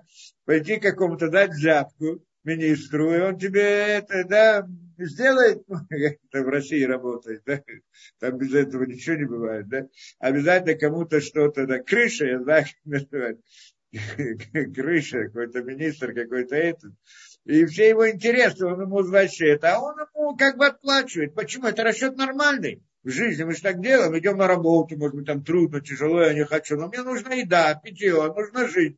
Поэтому я иду, я согласен потратить свои силы для того, чтобы получить свои интересы. Ну, если эта сила какая-то может это сделать, так я могу ему помолиться. Не то, что Всевышнему, что он требует от меня всего меня. Да? Бесконечно требует от меня от, а, да, отказаться от Ецерара, то есть от всех интересов. Как так? Это то, что я хочу. Я для своих интересов согласен с тобой вести какие-то переговоры. Тебе что-то там, э, как это, похвалить тебя даже иной раз, польстить чему-то. Главное, чтобы от тебя что-то получить. Это их не расчет. Только кто-то спросит, приди, ну как, ну он поклоняется какой-то звезде, ну так что он от нее получает? На самом деле получали. Это то, что мы сейчас смотрим. Воюем гамкин, и они также знали ляжбия Малахим. Они знали также, как заклинать ангелов. Да, как заклинать ангелов, которые, амимунин, которые были назначены над этими мазалот. То есть ангел, который ответственен за это. То есть та мазаль, э, что такое мазалот? Это знаки зодиака. Что мы сказали? Нельзя поклоняться силам, которые на небе и на земле. На небе это в мире духовном, это идея ангелов и других там сил, о которых мы говорим. А на земле что это такое? Это мир природы. Что мир природы? Это вот те самые мазолот, прежде всего, да? Мазолот, то есть вот эти вот звезды, созвездия и так далее, поклоняясь им. Почему? Э, и, а, это почему? Потому что они могли ляжбе заклинать ангелов, потому что есть в ангелы это тоже как бы в некотором смысле мир природы в каком-то смысле. Не природа наша, а там есть свои законы и так далее. Ангел на самом деле это существо созданное, как и человек. Только человек создан из разума и тела, а ангел, он создан только разум, и нет у него тела только постижение разум. И, и там он подчиняется определенным законам. И есть возможность, как в этом мире мы можем использовать законы природы для каких-то своих интересов, есть также возможность воздействовать там на, на ангелов какими-то определенными действиями, это называется Ашбат Малахим, то есть э, заклинание ангелов. Сегодня люди не знают, что это такое, но там в книгах древних, кто хочет, может посмотреть, есть разные способы и так далее. Да, есть разные пути, как это делать. И вот они знали это знание, у них было это знание очень большое, потому что тогда это. И что? Или да, то было, значит, это они могли заклинать ангелов, которые ответственны за эти мазолот, и тогда, значит, добиваться тех интересов, которые они хотели. Шашпила, чтобы они привели им то или другое, то, то удовольствие или те, значит, блага, которые они хотели от него получить. Таким путем они могли. Да, точно так же, как я могу в рамках законов природы получить какое-то для себя интересно мне это, то есть используя законы природы, что-то сделать и получить какое-то вот это. Также можно использовать духовные силы, вот на том уровне духовности, это не все духовности, духовный мир он огромен, и в самой низу его, который близок к нашему миру, это, это мир ангел. Мир духовный, который наиболее близок как бы к нашему миру, и там можно тоже делать некоторые действия у человека. Выше этого не можно ничего делать, только молитва, это другое. Но вот до какого-то уровня в этих духовных мирах, которые близки к нашему миру, они могли это делать. И вот это есть такая возможность. И это была идея заклинания ангелов. И так они воздействовали на это, чтобы он мог сделать что-то. То есть мистика, другими словами. Они занимались мистикой. И эта мистика делала результаты. Поэтому их служение не так просто было служение. Они делали и могли что-то получить. Это не просто, что он просто верил в какую-то глупость.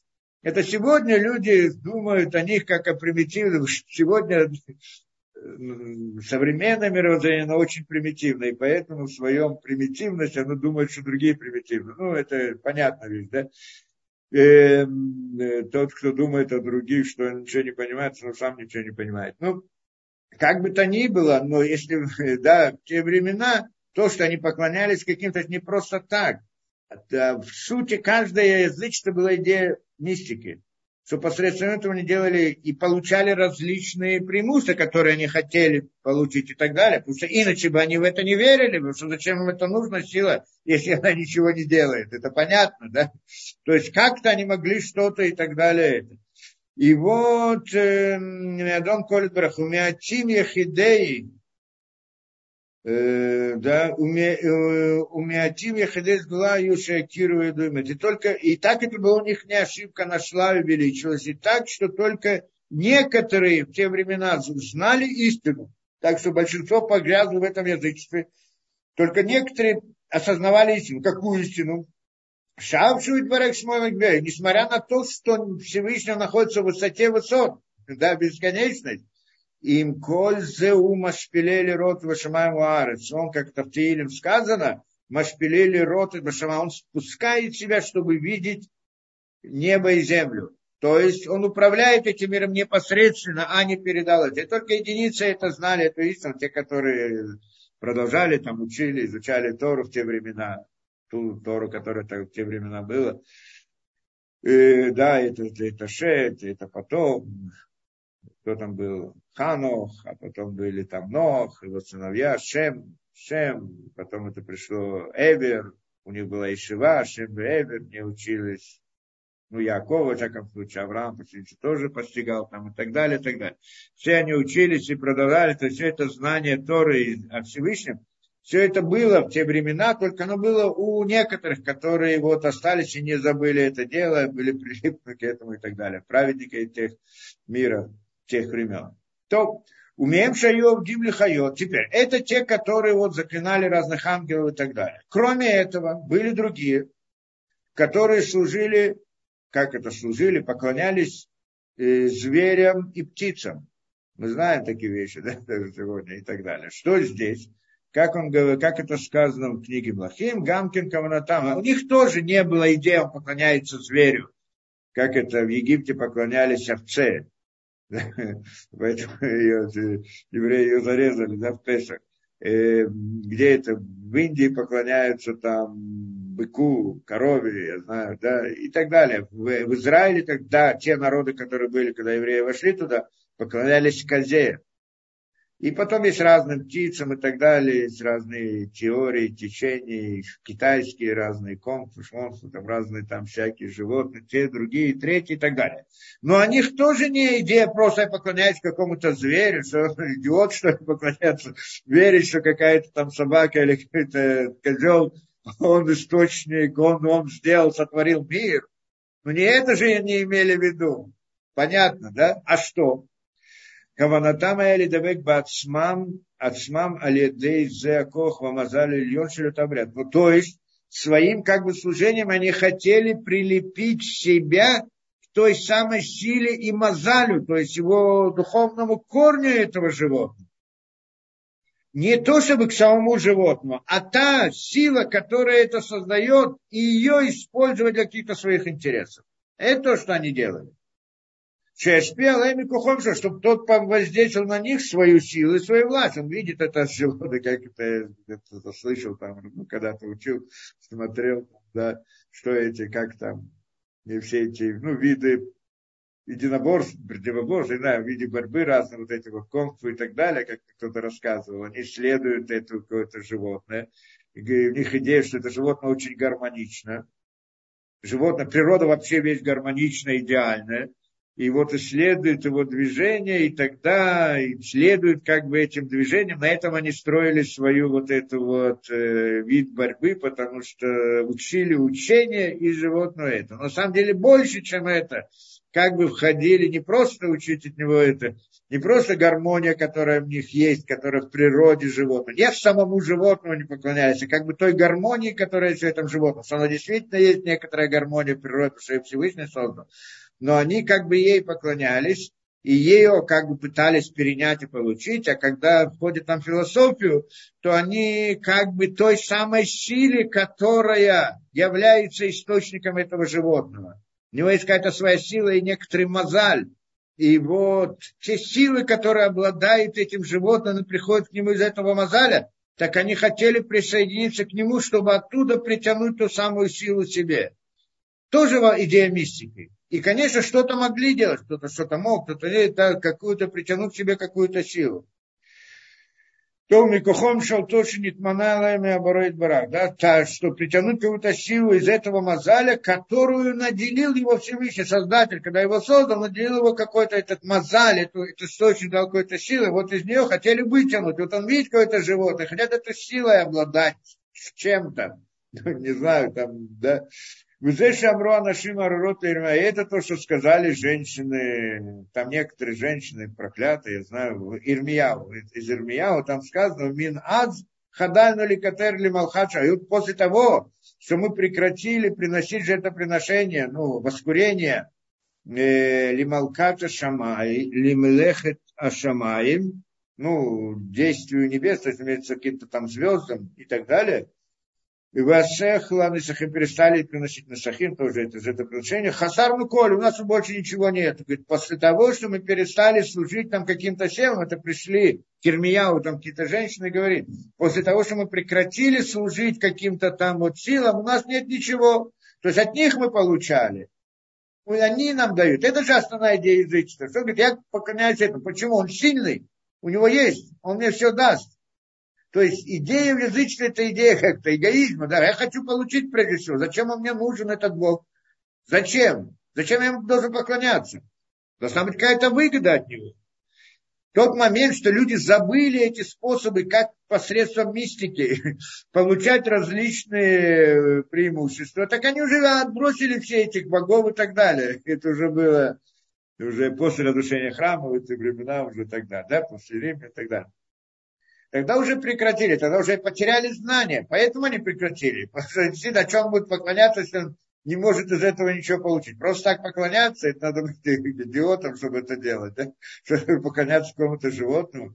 Если есть какая-то выгода, надо уметь эту выгоду вытащить. Для этого нужно знание. У тех древних было знание, у последующих не было знания, что люди теряли знания. И это, и поэтому на самом деле это выгода, которая была, она в конце концов обращалась против них, потому что это, ну, я не хочу что объяснять, как, э, это на самом деле не какая-то сила делала. Мистики как таковой нет на самом деле. То есть мистика сама по себе не действует. И точно так же, как природа. Мы сказали, мистика это в каком-то смысле параллельно законам природы, но на более духовном уровне. Законы природы их тоже нет. На самом деле Всевышний хочет, как мы это объясняли, Всевышний хочет, чтобы человек видел природу, чтобы у него была свобода выбора, чтобы он мог думать, а вот это само по себе происходит, по каким-то законам, вот так и так.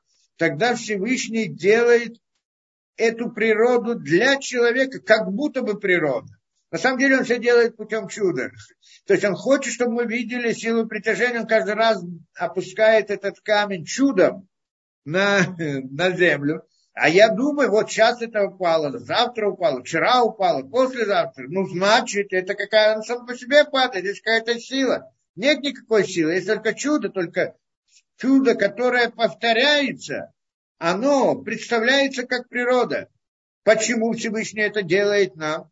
Для того, чтобы дать нам ощущение, как будто бы в природе оно есть какая-то своя самостоятельность. И тогда я могу ее использовать и так далее, и так далее и я использую, получаю какие-то выгоды, и обратно это не силы, которые это Всевышний дает мне эти выгоды. Почему? Тоже для свободы выбора. Чтобы я подумал, что может быть из-за этих сил я получил. Дает как, как испытание человеку. То же самое все эти мистики, которые заклинания разных там темных сил и так далее, они работают, но они работают только потому, что Всевышний это делает. Не эти силы делают, Всевышний делает. Зачем он делает? Когда человек заклинает, он где дает, посылает ему что-то. Зачем ему посылает? Чтобы дать ему испытание, проверить, он поверит в это, не поверит. Это что он с этим сделает? В конце концов, он расплачивается за это. Но это уже другая тема. То, ну, у нас, в принципе, уже нет времени, но, но здесь еще продолжается это. Я думаю, может быть, в следующий раз мы еще продолжим. Как бы дает нам целую схему вот этого водозора, как она развивалась, как она, все эти формы и стороны, думаю, довольно интересно. И мы еще дальше углубимся больше и посмотрим больше, думаю так, потому что просто нет времени дальше.